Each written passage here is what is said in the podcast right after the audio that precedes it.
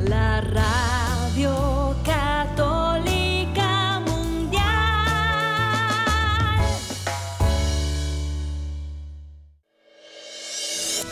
La vida humana ha de ser tenida como sagrada, porque desde su inicio es fruto de la acción creadora de Dios y permanece siempre en una relación especial con el Creador.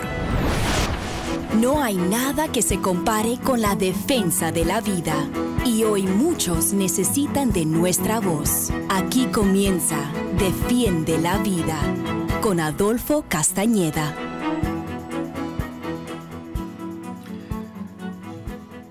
Todo comienza en la familia. Todo comienza en la familia. Ese es el tema, queridos amigos, que un servidor, Adolfo Castañeda, quisiera compartir con ustedes hoy en este programa de Defiende la Vida por Radio Católica Mundial. Y Defiende la Vida es un programa que con el favor de Dios se transmite todos los martes de 4 a 5 de la tarde, hora de Miami, hora del este de Estados Unidos a todo el mundo, gracias a las ondas radiales de Radio Católica Mundial. Y se transmite en vivo y en directo. Así que hoy, martes 19 de septiembre, estamos con todos ustedes para ofrecerles otro interesante programa acerca de la defensa de la vida, el matrimonio y la familia. Y hoy vamos a hablar de la familia, y especialmente de los padres. Ya en los programas anteriores habíamos hablado, habíamos tenido una serie de programas, de cinco programas, acerca de cómo hacer feliz y santo tu matrimonio con los valores del Evangelio, que debo decir también se aplica a cualquier persona, sea casado o no, porque los valores del Evangelio son universales. Pero es conveniente que después de haber abordado el tema del matrimonio, abordemos el tema de la familia.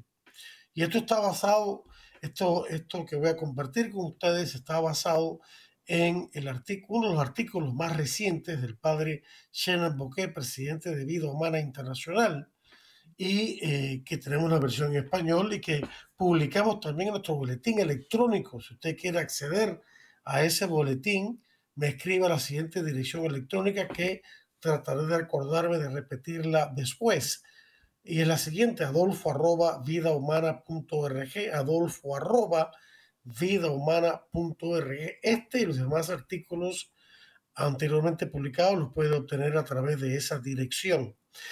Todo comienza en la familia y aquí comienza este tema con una cita de San Juan Pablo II, nuestro querido Papa San Juan Pablo II, quien dijo, a medida que va la familia, Así va la nación y así va todo el mundo en el que vivimos. El Papa San Juan Pablo II pronunció estas famosas palabras en una homilía ya hace tiempo, de 1986, pronunciada en Perth, Australia.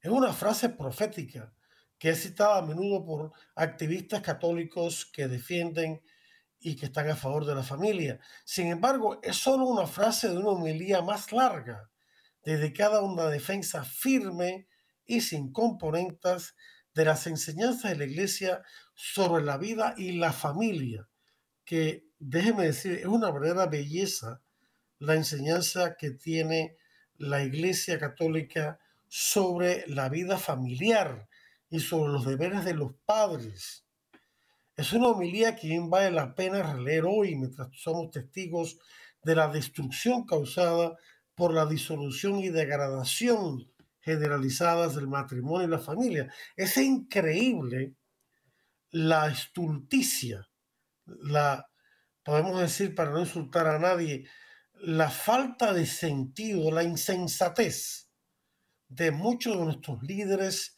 políticos, culturales, mediáticos, eh, del mundo de los negocios, los que manejan mucho dinero, cómo no les importa para nada la familia y cómo incluso la atacan y vilifican en las redes sociales, en programas de televisión, ya sea de supuestamente diversión o ya sea de noticias o de comentarios políticos o culturales. Eh, es increíble cómo dos de los pilares que deben sostener una sociedad, el matrimonio en el cual se basa la familia y la familia misma, que una sociedad necesita para, para ser justa, para vivir en paz, para progresar en todo sentido, para tener orden y tranquilidad y una verdadera libertad, esos dos pilares estén siendo atacados. Es una cosa tan insensata que ya raya, como decía, en la estulticia, en la estupidez, en la falta, y, son gente inteligente, son gente de tremenda formación académica, con contactos eh, privilegiados y sin embargo han metido la pata hasta lo más profundo. No se han dado cuenta de la importancia de la familia. En este sentido me ha agradado este eh, candidato por el Partido Republicano es el único que le he escuchado esta frase. Él se llama Vivek Soamarswani, tiene un nombre extrañísimo porque es oriundo, sus padres son oriundos de la India.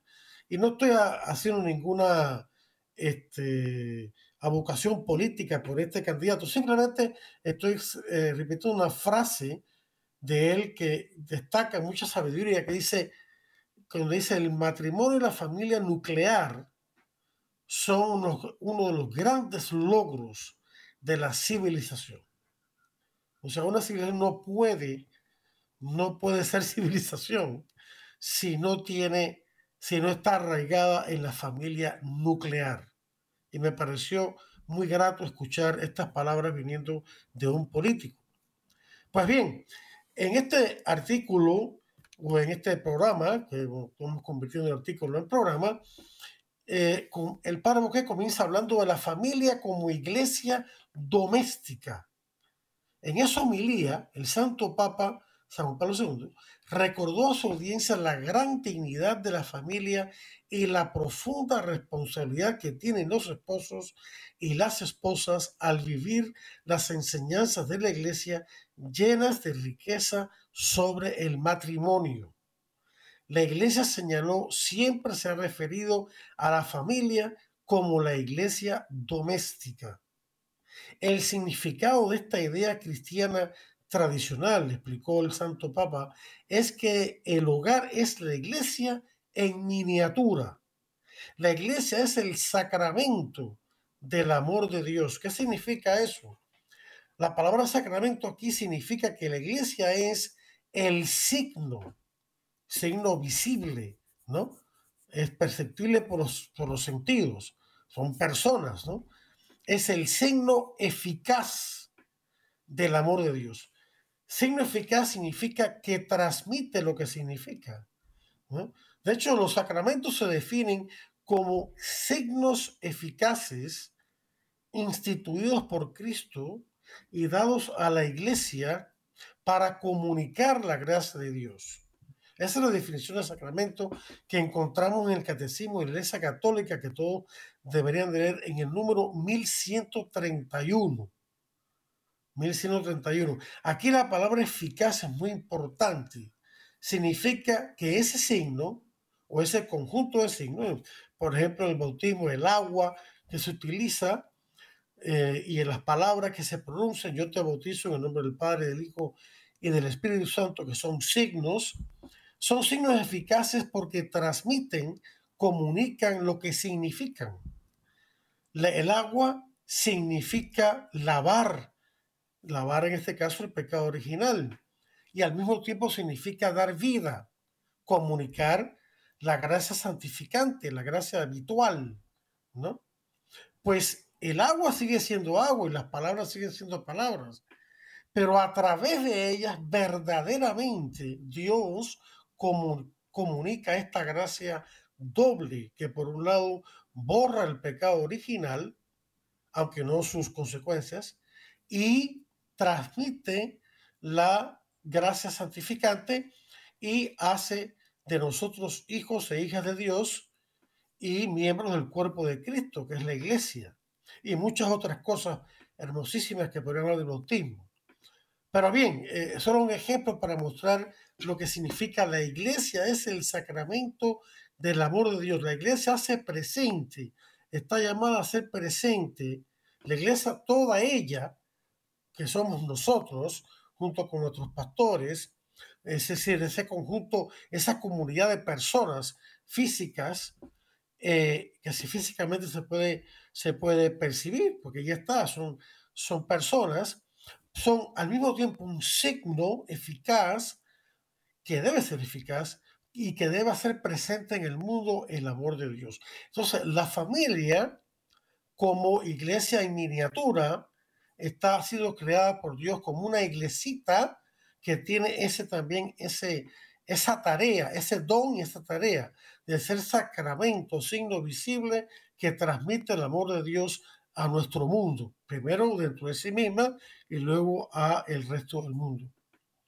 La familia es, o la iglesia también, es comunión de fe y de vida. Es madre y maestra. Está al servicio de toda la familia humana en su avance a su, destino último, que es el cielo. Y añadió el Papa San Pablo II, del mismo modo, la familia es una comunidad de vida y amor. Educa y conduce a sus miembros a su plena madurez humana y sirve al bien de todos a lo largo del camino de la vida. La familia es la primera y vital célula de la sociedad es imagen viva y representación histórica del misterio de la iglesia. El futuro del mundo y de la iglesia pasa, por tanto, por la familia. Fíjense la importancia que tiene la familia. Esto es muy importante comprenderlo. Lo que ha dicho el Papa, representación histórica. Quiere decir eso, que la historia de la salvación, queridos amigos, que se vive en la historia, a través de la historia de la iglesia y de su andar por este mundo, se tiene que vivir también y se vive en las familias que componen la iglesia. O sea, en nuestro diario vivir, en lo oculto de nuestro hogar y en nuestras manifestaciones externas, donde trabajamos, donde estudiamos, cuando vamos a, a misa juntos, que debería ser así, en cualquier otra actividad, estamos viviendo, estamos viviendo y transmitiendo la historia de la salvación. Fíjense qué cosa más grande. El matrimonio cristiano, origen de la familia, y luego con los hijos, la familia, eh, es donde se vive y se debe vivir la historia de la salvación. Dios está escribiendo la historia de la salvación con nuestras vidas diarias en nuestros matrimonios y familias. ¿Qué les parece? ¿Mm? Esto debe dar a nosotros un sentido de dignidad y de importancia, no de darnos la de, de que somos importantes, sino en el sentido de la tarea que tenemos por delante, de formar a nuestros hijos, de vivir unos buenos matrimonios sólidos, amándonos mucho, viviendo en santidad, dando ejemplo a nuestros hijos, formándonos para que sean eh, dos cosas, muy buenos cristianos y también muy buenos ciudadanos, porque en la familia se dan esas dos formaciones, se debe dar esa, la formación cristiana y también la formación en valores cívicos, de manera tal que la familia es la primera escuela no solo de catequesis, sino también de socialización, es decir, de convertir a sus hijos en ciudadanos útiles que siguen la ley cuando es justa, que se comportan bien, que contribuyen a la sociedad de distintas maneras y que eh, pues son la célula principal de la sociedad. Estas son palabras sublimes, las que hemos citado el Papa San Pablo II. Sin embargo, parece que todas las pruebas han demostrado que el Santo Padre tenía razón. En el sentido siguiente, poco importa cuán buenas sean nuestras escuelas, cuán elaborados y bien financiados estén nuestros programas sociales gubernamentales, que se supone que ayuden a la población, sobre todo a los más pobres, o incluso cuán ingeniosos y bien comercializados sean los programas de preparación matrimonial de la iglesia misma, si los esposos y las esposas no abrazan el llamado a hacer de sus familias iglesias domésticas, caracterizadas por el amor, la fe y la comunión, sin matrimonios que vivan heroicamente sus vocaciones en la intimidad del hogar, es muy poco lo que la cultura en general puede hacer para reparar el daño que se ha hecho que se está haciendo a esto nuestro mundo a través del daño que se le hace a la familia y al matrimonio. En muchos aspectos importantes, la fuerza de una sociedad y la fuerza de la iglesia se basan en la fuerza de la célula más pequeña, pero más fundamental de la sociedad. Las familias en las que las personas reciben su educación más profunda y formativa, o donde deberían recibirlo. Fíjense cómo uno no escoge a sus familiares excepto el cónyuge, pero en cierto modo sí escoge a sus familiares y a sus hijos porque con la decisión tomada de casarme con tal persona, asumo también la responsabilidad con los otros familiares de parte de la familia de mi esposa y ella de la parte de familia mía, que vamos a conocer, a tratar, y los hijos que vamos a tener, que ya tenemos. O sea que una vez nosotros somos protagonistas y debemos ser nuestra propia historia personal y familiar.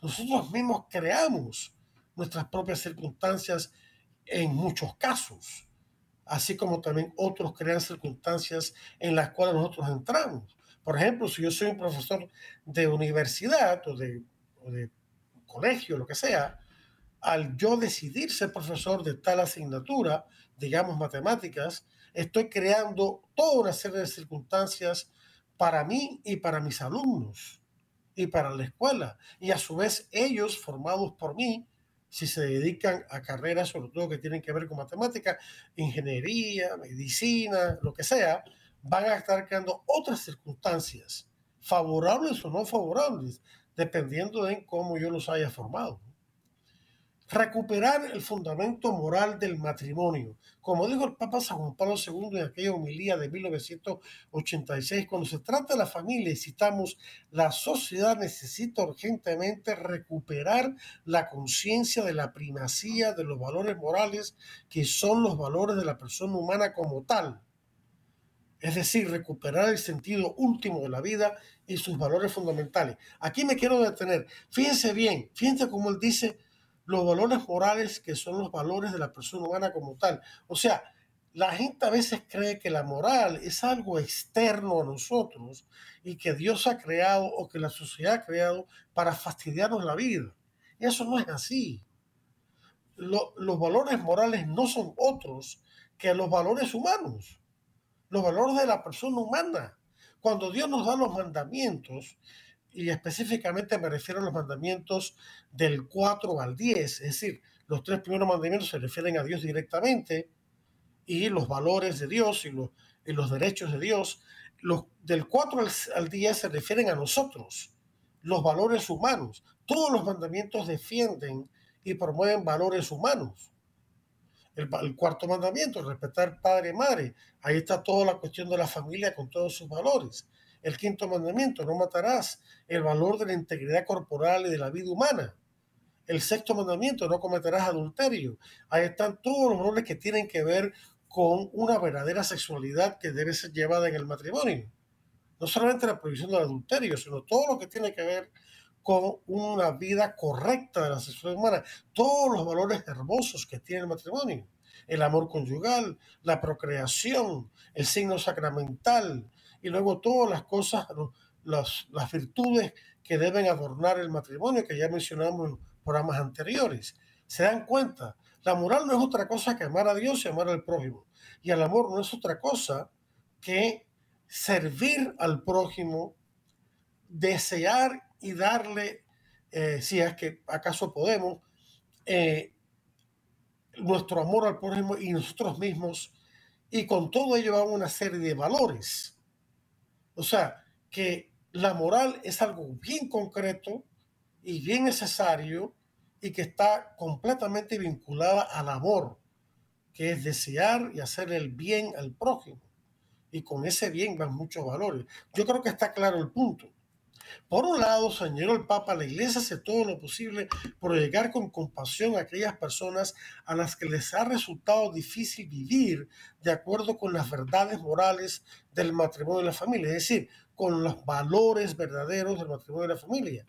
Por otro lado, sin embargo, la Iglesia no puede ceder ante las demandas de quienes sostienen que deberían abandonar sus enseñanzas o ideales para ser lo más aceptables para nuestra época. ¿A qué se está refiriendo el Papa? Bueno, se está refiriendo, digamos, las personas que tienen una vida sexual desordenada y les cuesta trabajo entrar en matrimonio donde debe haber una disciplina en esa área porque tú tienes que deberte a tu cónyuge y serle fiel y dar ejemplo si has vivido una vida desordenada sexual antes, eso te va a marcar y va a hacer que la sexualidad dentro del matrimonio, que es completamente diferente afuera del matrimonio, venga cargada de egoísmos, si es que es el caso, si has vivido una vida sexual desordenada, en tu persona se han anidado, ha sido penetrada por egoísmos,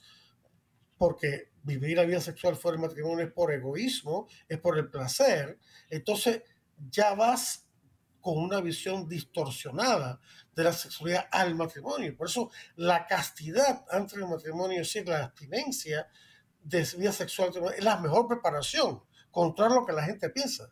Porque entonces has sabido guardarte por el matrimonio, has sabido preservar tu integridad moral tú has sabido controlar tu egoísmo y realzar tu amor, y eso lo llevas consigo en matrimonio.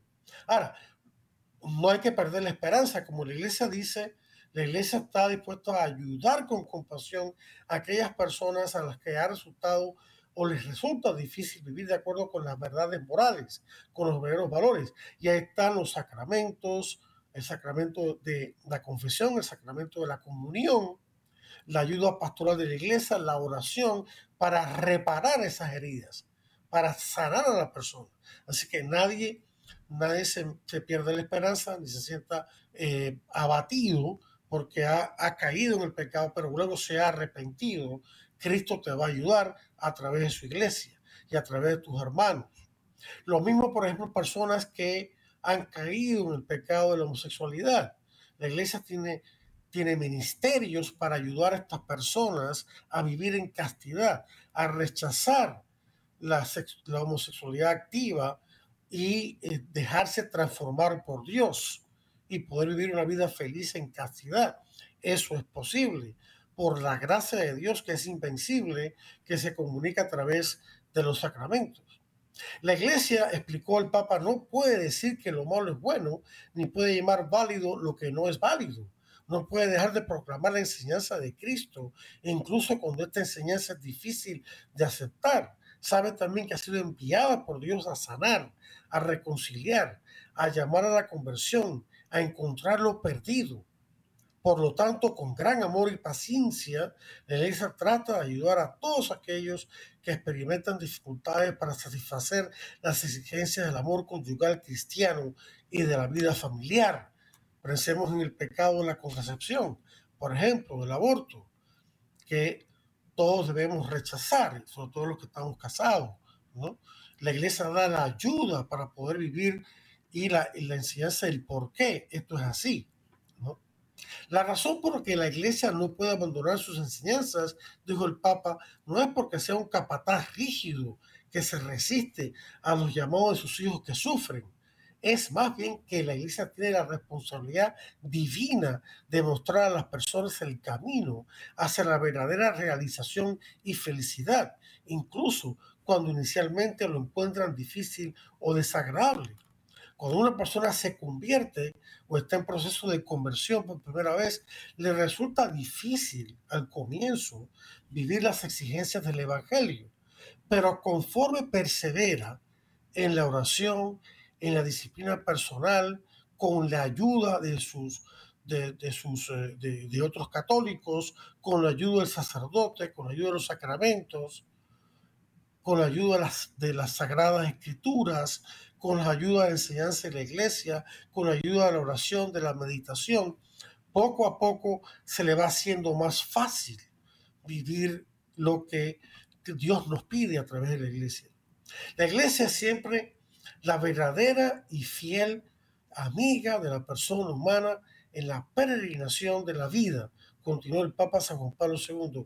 Ella sabe que al defender la ley moral contribuye al establecimiento de una civilización verdaderamente humana y constantemente desafía a la gente a no abdicar de su responsabilidad personal con respecto a los imperativos éticos y morales, es decir, con respecto a los verdaderos valores que hacen grande a la persona, que la dignifican, porque de eso se trata.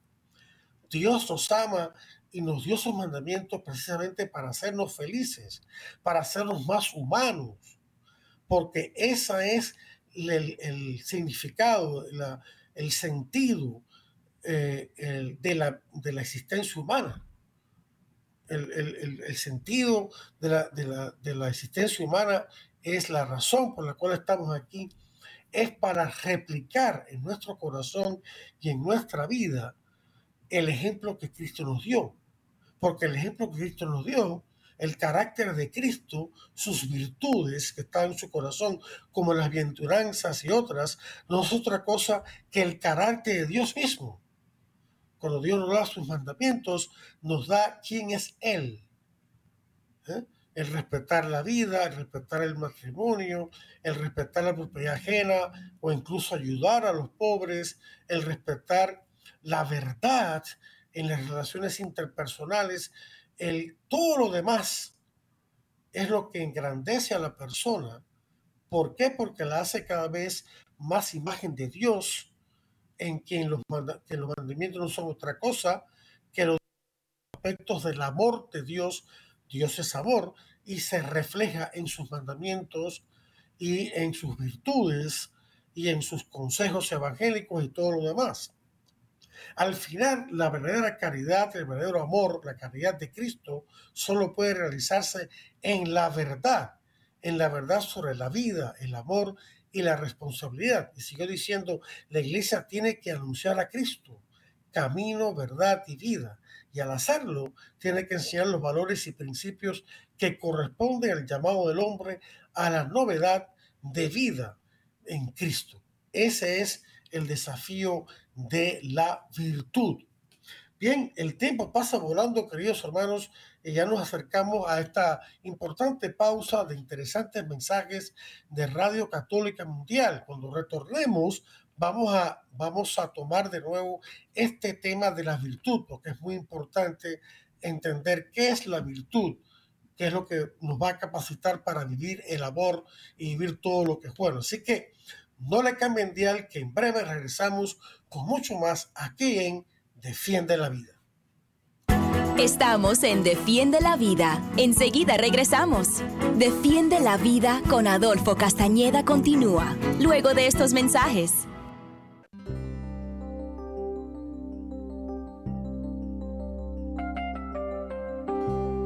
Por eso, Dios lo engrandeció y le concedió el nombre que está sobre todo nombre, para que ante el nombre de Jesús todos se arrodillen en los cielos, en la tierra y entre los muertos, y toda lengua proclame que Cristo Jesús es el Señor, para gloria de Dios Padre.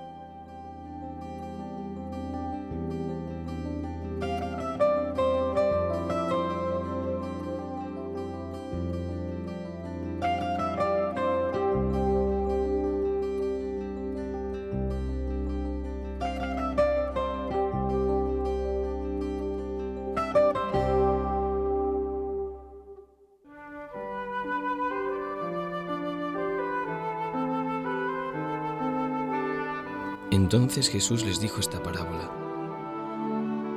¿Quién de ustedes, si tiene cien ovejas y se le pierde una de ellas, no deja las noventa y nueve en el desierto y va a buscar a la descarriada hasta que la encuentra? Y cuando la encuentra, la carga sobre sus hombros lleno de alegría, y al llegar a casa reúne a los amigos y vecinos y les dice, Alégrense conmigo porque he encontrado la oveja que se me había perdido. Pues les aseguro que también en el cielo habrá más alegría por un pecador que se convierta que por 99 justos que no necesitan convertirse. Lucas 15.1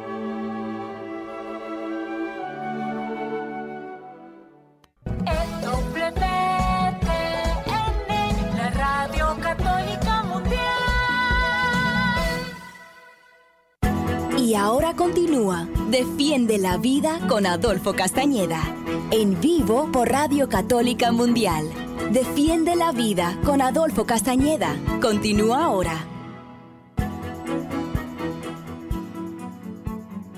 Hola queridos amigos y bienvenidos de vuelta a su programa Defiende la Vida. En el programa de hoy estamos eh, eh, tocando el tema Todo comienza en la familia y hemos estado hablando de la importancia y citando de, San Juan Pablo II sus enseñanzas acerca de la importancia que tiene la familia, no solamente para la iglesia, sino para la sociedad misma, porque la, la familia es la célula más importante de la sociedad y humanamente hablando la más importante de la iglesia. Claro, la iglesia no es solamente nosotros las personas, la iglesia es Cristo que está presente en ella y, su espíritu, y el Espíritu Santo, que junto con Dios Padre son el alma de la iglesia. Eh, sin, sin, Dios la iglesia se desbarata, ¿no? Pero aquí él, él está hablando del desafío de la virtud. ¿Qué es esto de la virtud? Eh, la virtud es un hábito bueno, es decir, una, eh, una especie de eh, actitud permanente en el corazón de la persona que la dispone, la inclina fuertemente, según esté arraigada esa virtud, a realizar actos buenos que corresponden a esa virtud. Por ejemplo, la virtud de la honestidad. Es un hábito que reside en nuestro corazón en que nos predispone, nos inclina a actuar honestamente siempre. ¿ya? Y la virtud también se caracteriza por, no solamente por la fuerza en, actuar haciendo lo bueno, venciendo obstáculos, de hecho la palabra virtud significa fuerza, sino también en realizarlo con prontitud, cierta facilidad y cierto deleite el hombre virtuoso es feliz practicando la virtud, porque para eso hemos sido creados. Hemos sido creados para ser virtuosos. ¿Por qué? Porque hemos sido creados a imagen de Dios y concretamente imagen de Cristo. Cristo es el Dios hecho hombre, el Dios humanado. Y en él vemos humanamente las virtudes de Dios manifestadas humanamente en el corazón de Cristo y en la vida de Cristo. Cuando Cristo nos enseña las bienaventuranzas, cuando Cristo nos enseña a amar al, al pobre, al, al, descarriado, a tener misericordia, a tener justicia, a ser valiente, todas esas cosas que nos manda Cristo, lo que está haciendo es dándonos a conocer quién es Él, mandándonos a hacer lo que Él mismo es que repliquemos en nuestro corazón aquello que anida en el corazón mismo de Cristo. Las bienaventuranzas, pobre de espíritu, que significa humildad, ser misericordiosos, eh, trabajar por la paz, eh, ser mansos de corazón, ser valientes, todas esas cosas, ser puros de corazón, todas esas virtudes, porque las bienaventuranzas son virtudes, además de promesas, son las mismas de Cristo. Es una descripción del corazón de Cristo, de quién es Él. Y Él quiere que nosotros descubramos quiénes somos nosotros. Y nosotros somos eso, ese conjunto de virtudes. Para eso nos hemos creado. Y ese conjunto de virtudes nos llevan a vivir el amor, que es el sentido de la existencia humana. Y el amor es darse uno a los demás en servicio, haciéndoles el bien, en la medida de lo posible, queriendo, deseando y amando a las personas con pureza de corazón, es decir, amar a las personas, hacerles el bien por sí mismas, sin esperar nada a cambio, por de gratis. El amor es gratis, por ellas mismas, por su propio bien. El Catecismo de la Iglesia Católica nos define también que es una virtud de la manera siguiente. Dice que es una disposición habitual y firme a hacer el bien. Permite a la persona no solo realizar buenas acciones, sino dar lo mejor de sí mismas. La persona virtuosa tiende al bien con todas sus facultades sensoriales y espirituales, quiere decir, con todas sus facultades, yo incluiría aquí corporales también, porque el cuerpo tiene que entrar en función para poder actuar bien. Y sensoriales a nuestros, nuestros sentidos, nuestras emociones y nuestras eh, facultades espirituales, se refiere al intelecto y la voluntad, que son las dos facultades más elevadas del alma, pero también están los sentimientos, los afectos correctos. Sigue diciendo, busca el bien y lo elige en acciones concretas. El objetivo de una vida virtuosa es llegar a ser como Dios, que es en definitiva nuestro llamado. Dios nos ha creado a imagen suya, pero ese, ser imagen suya no es solamente un don que Dios nos ha dado, sino también es una tarea a realizar. Es don y tarea al mismo tiempo. Y esto lo dice el Catecismo en el número 1803. 1803. Yo quisiera aprovechar ya que estamos hablando de familia y padres de familia, antes que el tiempo se me acabe, porque esto va volando, es para ustedes los padres de familia que me escuchan. Yo quisiera que ustedes, los que no, los que no lo han descubierto, pero que todos ustedes descubren la dignidad que tienen como padres. La dignidad tan grande que ustedes tienen como padres.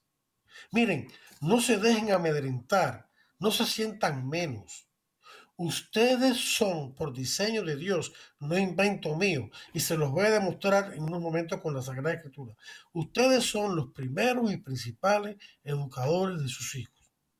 No es la escuela católica, no es la catequesis de la parroquia, no es el sacerdote, no es el papa, no son los obispos, no son los maestros, son ustedes los principales.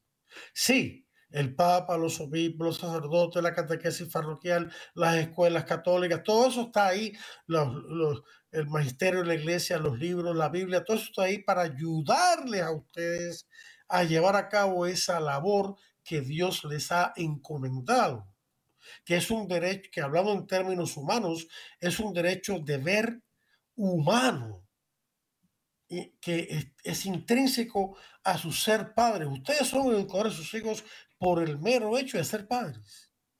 Y también en virtud del sacramento del matrimonio cuya gracia se derrama sobre ustedes no solo para que vivan bien como esposos, sino también para que puedan educar a sus hijos. Porque el concepto que la Iglesia Católica tiene de procreación, no se, y lo, eso, eso no lo invento yo, lo dice el catecismo, no se reduce a la procreación, a, traer vidas al mundo. Incluye también la educación de los hijos. Eso es enseñanza de la iglesia. O sea que ser, ser padre, procrear hijos significa traerlos al mundo, cuidarlos, criarlos, darle un techo, comida y también formarlos sobre todo en la fe y en los valores morales, en los verdaderos valores. Esa es la tarea de ustedes. No sientan miedo. Ustedes ya Dios los ha equipado por el mero hecho de ser padre y estar casado por la iglesia con este, los ha equipado para que realicen esta labor tan importante, tan grave, este deber tan grave que al mismo tiempo es un derecho que el Estado tiene que reconocer y no puede conculcar, no puede arrebatar. Las, escuelas, sean católicas, eh, seculares o lo que sea, están ahí no para sustituir a los padres, sino para ayudar a los padres. Y tienen el sagrado deber, incluso por la ley también, de respetar los valores de los padres y el hecho de que los padres son los primeros educadores de sus hijos y, los padres tienen que estar enterados de qué le enseñan a sus hijos y ver si va en contra de sus valores y protestar para que eso se corrija. Eso es, eso es lo que enseña la iglesia y lo que enseña la ley natural y lo que enseña la Biblia. En muchas partes la Biblia enseña esto, pero yo me voy a, a limitar por cuestiones de tiempo a lo siguiente. Quiero que vayamos al libro del Deuteronomio, el libro del Deuteronomio, el quinto libro de la Biblia en el Antiguo Testamento, eh, en el capítulo 6, los versículos del 4 al 7. Deuteronomio 6, del 4 al 7. Fíjense en lo que dice. Este es Moisés hablando, explicando los mandamientos que ya eh, Dios le había dado en, el libro del Éxodo. Ahora en el Deuteronomio, él está explicando una serie de discursos explicando los mandamientos y la importancia de cumplirlos. Dice Moisés, escucha a Israel. Yahvé nuestro Dios es el único Yahvé, el único Dios. Amarás a Yahvé tu Dios con todo tu corazón, con toda tu alma y con todas tus fuerzas queden en tu corazón estas palabras que yo te dicto hoy. O sea, quiere decir, hay que meditar estas palabras, hay que pensarlas en ella, hay que, cuando adoramos a Dios en silencio, tenemos que tener estas palabras en nuestro corazón para que se aniden en él. Dice, queden en tu corazón estas palabras que yo te dicto hoy. Se las, escuchen ahora lo que viene, se las repetirás a tus hijos les hablarás de ellas tanto si están en casa como si vas de viaje, así acostado como levantado, etcétera, etcétera. O sea, lo que todo esto quiere decir es, fíjense cómo inmediatamente después de enunciar el mismísimo primer mandamiento de la ley de Dios, Moisés dice a los padres, se dirige a los padres. Más adelante se va a referir a los abuelos también.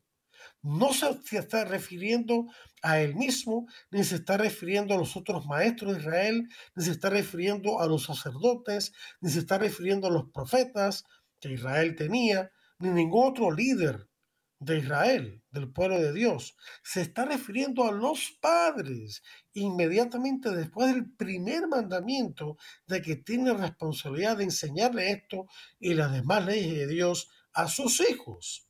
Y claro, utiliza este lenguaje de cuando te levantas, cuando te acuestas, cuando vas de viaje, cuando estás en casa, para decir que en las diferentes circunstancias de la vida deben ser aprovechadas por los padres para dar enseñanza a sus hijos.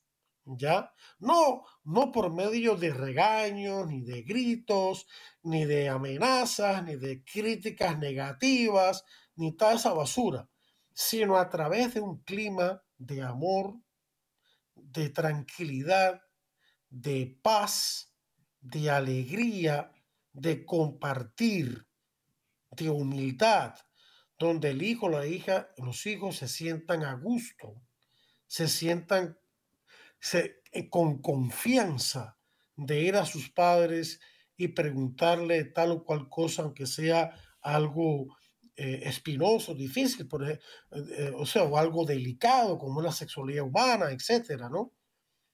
Y, que los padres con, sin sobresaltarse y nada de eso, le, enseñen a ellos y por supuesto esto implica que los padres tienen que formarse bien, y aquí viene, aquí viene mi, otra, mi otro consejo. Vamos a empezar por algo muy concreto que quisiera que ustedes hicieran. hicieran. Además de leer Deuteronomio 6, del 4 al 7. En el Catecismo de la Iglesia Católica, en el Catecismo Grande, la versión eh, completa, grande, entre los números 2221 y 2231, o sea, son 10 números, nada más, 10 párrafos, 2221 y 2231, está resumida o resumido el hecho de que los padres deben ser los primeros y principales educadores de sus hijos y cómo deben llevar esto a cabo. leyendo estos 10 números, ustedes se dan cuenta de la gran dignidad como padre que Dios les ha dado y al mismo tiempo la exigencia que Él le está pidiendo. Pero no tengan miedo, porque aquí está la iglesia, aquí está Vida Humana Internacional, aquí están, y ahora yo les voy a dar a conocer otros documentos que les van a ayudar. Aquí estamos para ayudar y estamos aquí con una actitud de respeto hacia ustedes, de humildad hacia ustedes, de servicio, no de sustitución, no de imponernos, no de dictar desde arriba, ¿no? Como si uno fuera el dueño de, de, las cosas, ¿no? Sino con esa actitud, porque son ustedes los primeros principales del corazón de sus hijos. Nosotros acá somos subsidiarios, ¿qué quiere decir? Venimos a ayudar, no a reemplazar. Tenemos que, que en la iglesia tenemos que de verdad eh, adoptar una pastoral de la potenciación de los padres y no de la sustitución de los padres. Los padres, por su parte, tienen que tomar responsabilidad y no solamente soltar a los hijos en la catequesis e irse y después recogerlos. O soltarlos en, la escuela católica y después irse y después recogerlos. Y sin saber para nada qué le enseñaron, sin hablar con ellos, ni formarse ellos mismos. Por eso, por ejemplo, en la parroquia de Good Shepherd aquí en Miami, donde yo eh, estoy ayudando, estamos dando un curso de formación de padres cuyos hijos en ese momento están en la catequesis. De, de 6 y media de la tarde a 7 y 45, una hora y 15 minutos, mientras los muchachos, los niños están en la catequesis, sus padres están con nosotros, un equipo de catequistas, donde le estamos compartiendo con ellos con mucho respeto la enseñanza de la iglesia católica, el catecismo para adultos, para que ellos a su vez formen a sus hijos. Y aquí es donde viene lo que yo quiero recomendarles. Eh, mucha gente dice, bueno, pero es que el catecismo es muy largo y es un poco denso y la verdad que se me cae de la mano. Bueno, tengo tres, tres eh, ofrecimientos concretos, tres alternativas concretas para leer el catecismo de manera más, más resumida. Y bueno, si ustedes tienen el catecismo, deberían tenerlo, se van a dar cuenta de cada X eh, secciones o artículos, va a encontrar resúmenes a través de todo el catecismo resumen en, las distintas partes del catecismo, ¿no? pero cada parte del catecismo, en cada ciertos artículos, ellos los dividen como en secciones, como artículos, va a tener un resumen. Lean los resúmenes, estudien los resúmenes. Y si tienen cosas que no entienden, vayan al sacerdote que les explique. Que para eso ellos están ahí, para eso se formaron, eso es su trabajo, para eso les pagan. bueno, esa es su vocación, ¿no? Tengo otra alternativa. También está el compendio del catecismo de la Iglesia Católica, que yo lo considero mejor que los resúmenes, porque no es exactamente igual que los resúmenes, presenta el mismo catecismo, pero de una manera más resumida y más fácil de leer, con un lenguaje más fácil de leer.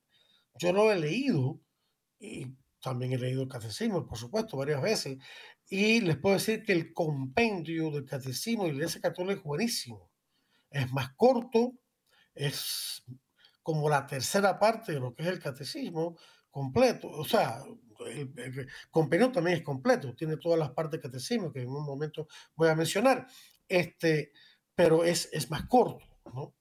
Les doy esa segunda alternativa. Hay una tercera alternativa que es muy interesante, que se llama el UCAT. UCAT, no, no se trata de ninguna yuca, quiere decir en inglés Youth Catechism pero en español. Yo lo he leído también, la versión en español, y es muy bueno. Es muy bueno y sobre todo porque está dirigido a los jóvenes, pero ustedes lo pueden leer perfectamente y así es bueno porque entonces entran en la mentalidad de los jóvenes, sus hijos. Está hecho para, yo diría que jóvenes adolescentes para arriba, ¿no? Y tiene, lo bueno, lo bonito que tiene es que tiene eh, eh, barras, barras a los costados, que son como esos, em, como unas eh, cajitas donde tienen frases importantes que resumen o resaltan el contenido de la página. Y también tiene, tiene ilustraciones muy bonitas, ¿no? Y frases por ahí, por allá, que ayudan a entender mejor el contenido. O sea, es un texto más, más eh, interactivo, podríamos decir. UCAT, pueden preguntar, UCAT, eh, Y-O-U-C-A-T, UCAT, así se llama. Y existen todos los idiomas. Y también tienen otras versiones de la doctrina social de la iglesia y demás, pero, pero estoy hablando ahora del catecismo. Y por supuesto es más corto que todo el catecismo. Así que tienen esas tres, esas tres alternativas, los resúmenes que contienen el mismo catecismo, el compendio del catecismo de la Iglesia Católica que viene del Vaticano, la Santa Sede, que fue redactado, elaborado entre la época del Papa Benedicto XVI, el catecismo grande fue redactado, elaborado entre la época de Juan Pablo II. Y el Yuca también durante la época de Benedicto XVI. Y son muy sólidos. Fíjense, todos los catecismos de la iglesia desde San Agustín, eh, San Jerónimo, San uh, Cirilo de, de, Jerusalén, que fueron grandes catequistas, tienen cuatro partes. Cuatro partes. La primera es una explicación del credo. El credo contiene, en resumen, las principales verdades de la fe. Y el credo que recitamos en, en, misa o el credo más resumido de los apóstoles que recitamos al comienzo del rosario. Entonces, la primera parte que decimos explica los distintos contenidos del credo cuya estructura es trinitaria, Dios Padre, Dios Hijo, Espíritu Santo y la Iglesia y, María, eso básicamente lo que el credo. Después viene la parte de los sacramentos, que es un sacramento en general, como ya expliqué, y explican los siete sacramentos, cada uno de ellos. O sea, el primero, el contenido de la fe que creemos, el segundo es la fe que celebramos, la tercera parte es la fe que debemos vivir, que es la vida moral, donde trata los mandamientos y las virtudes, los diez mandamientos explicados, ¿no? desglosados. Y la última parte es la vida de oración, la fe con la cual oramos, que es una explicación del Padre Nuestro, todo desglosado en siete peticiones y explica los distintos tipos de oración que hay y qué significan las peticiones del, Padre Nuestro, que es la oración por excelencia. Ese es, ese es el catecismo. ¿ve? No estamos hablando aquí de teología complicada, ni filosofía complicada, ni de estudios bíblicos complicados, ni nada de eso. Estamos hablando de las verdades básicas que Cristo le ha dado a la iglesia para enseñar a su pueblo y para hacer de las personas discípulos de Cristo. ¿Ya? Convertir al, al, al neófito, al que se acaba de convertir, en proceso de entrenamiento para convertirse en discípulo de Cristo, en, en, un seguidor ya más maduro de Cristo. He comentado tantas cosas que, que el tiempo se me acaba. Quiero comentar una última en el campo de la sexualidad humana, lo he dicho otras veces, lo vuelvo a decir. Para los padres de familia hay un, hay un libro, perdón, un documento, un, un documento del el Pontificio Consejo de la Familia que fue publicado en el año 1995, pero que sigue siendo vigente hoy en día, que se llama Sexualidad Humana, Verdad y Significado. Sexualidad Humana, Verdad y Significado, que está dirigido especialmente a los padres, para que ellos formen a sus hijos en la virtud de la castidad y entiendan bien la sexualidad humana. Ahí van a aprender ustedes cómo educar a sus hijos en estas áreas tan delicadas. El tiempo se me acaba. Repito mi, correo electrónico para si quieren eh, escribirme y preguntarme más acerca de estos, de estos instrumentos eh, educativos que la iglesia ofrece y que también Vida Humana Internacional ofrece. Adolfo arroba vidahumana.org. Adolfo arroba vidahumana.org. Y eh, bueno, no pude completar el artículo, pero no importa. No importa, porque lo importante aquí es que ustedes como familia vivan como Dios quiere y sean felices y santos. Que Dios los bendiga a todos. Lo espero la próxima semana para otro interesante programa de defiende la vida. Hasta entonces.